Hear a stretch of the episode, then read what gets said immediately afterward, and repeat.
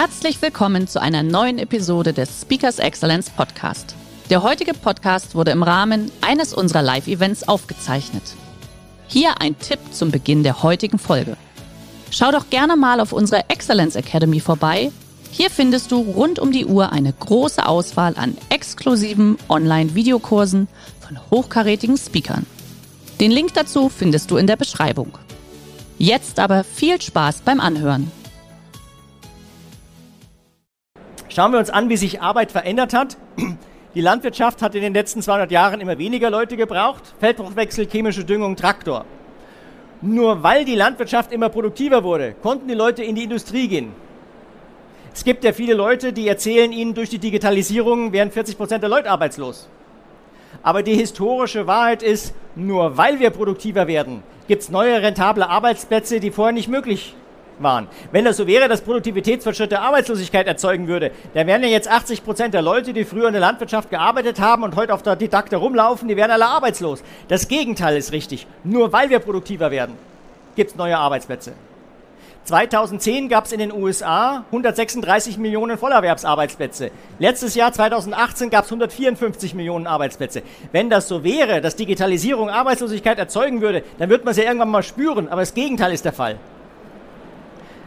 Und deswegen ist es so wichtig, über Produktivität nachzudenken und diese neuen Produktivitätsregeln. Also die Landwirtschaft immer weniger Leute gebraucht. Leute gingen in die Produktion, das ist das Blaue, bis Anfang der 60er Jahre, beste Ludwig-Erhards-Zeit. Und seitdem baut die deutsche Industrie Arbeitsplätze ab.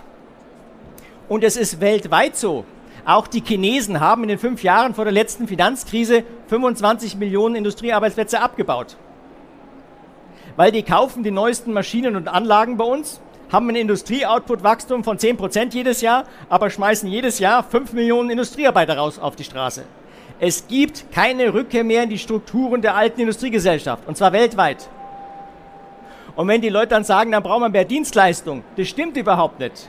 Weil die Dienstleistung wächst nicht. Was wächst, ist Wissensarbeit, das Rote. Planen, organisieren, beraten, Probleme lösen. Das ist die Arbeit, der wächst. Und warum ist es so wichtig zu unterscheiden, dass wir nicht drei Arbeitsmarktsektoren, sondern vier Arbeitsmarktsektoren haben?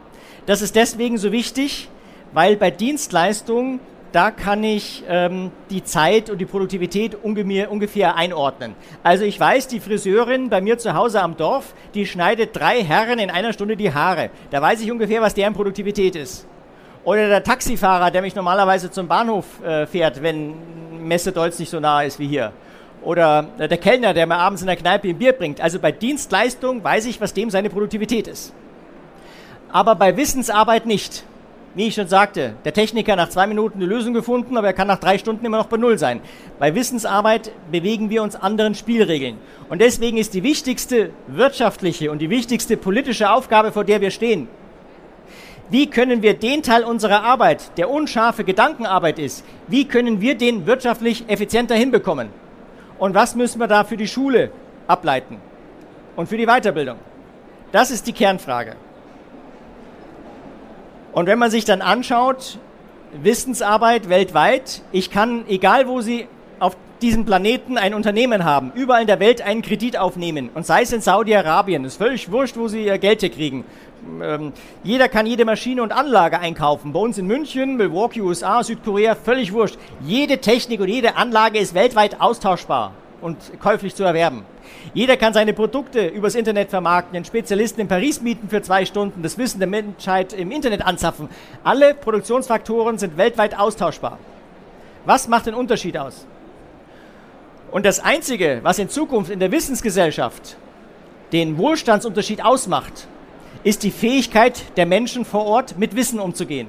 Hört sich banal an, ist es aber gar nicht, weil Umgang mit Wissen ist immer Umgang mit anderen Menschen, die ich unterschiedlich gut kenne, die ich unterschiedlich gerne mag und mit denen wir unterschiedlich viele berechtigte Interessensgegensätze haben. Die Leute streiten ja im Beruf meistens nicht deswegen miteinander, weil sie böse Menschen sind, sondern weil sie aus ihrer Aufgabe, aus ihrer Kompetenz, aus ihrer Interessenslage heraus andere Sichtweisen haben. Und die Frage, wie das ausgekartelt wird, das macht den Unterschied. Das heißt, wir bekommen weltweit einen Wettbewerb, der entschieden wird über Kultur. Und selbst wenn wir in einer säkularisierten Gesellschaft leben, sind die vorherrschenden historischen, philosophischen und religiösen Wurzeln das Prägende, was bestimmt, was gilt der Einzelne, was gilt die Gruppe, inwiefern tut man Rücksicht nehmen auf andere oder nicht. Der heutige Vortrag hat dir gefallen? Dann schau dich doch gerne auf unserem Kanal um oder sei live bei einem Forum dabei. Weitere Informationen findest du in der Beschreibung. Bis zum nächsten Mal.